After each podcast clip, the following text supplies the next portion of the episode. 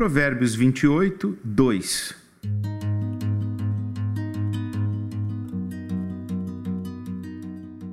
A corrupção moral de uma nação faz cair seu governo, mas o líder sábio e prudente traz estabilidade. O psicólogo e psicanalista Luiz Hans diz que existem três níveis de corrupção: a sistêmica, a endêmica e a sindrômica. A corrupção sistêmica é aquela praticada por muitas pessoas mau caráter ou de caráter fraco, envolvidas num sistema que favorece ou até mesmo exige a corrupção. Essa é a corrupção do poder público, dos políticos e dos empresários gananciosos, por exemplo.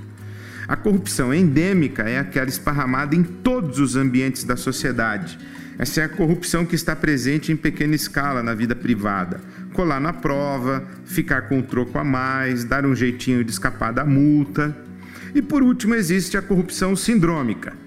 Síndrome é alguma coisa que tem vários fatores e várias causas.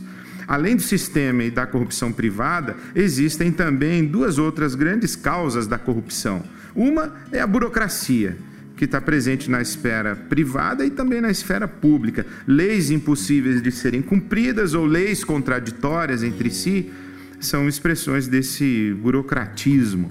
E a outra causa da corrupção é a má gestão ou a gestão não profissional da máquina pública. Para dar conta dessa complexa teia de corrupção nos três níveis, a corrupção sistêmica, endêmica e sindrômica, é preciso mais do que um discurso hipócrita ou politicamente correto. Para dar conta da corrupção mesmo, é preciso, no mínimo, mobilização popular, reeducação cultural, vontade política e um governo com vergonha na cara. Esse é mais um provérbio sobreviver, porque viver é mais que sobreviver.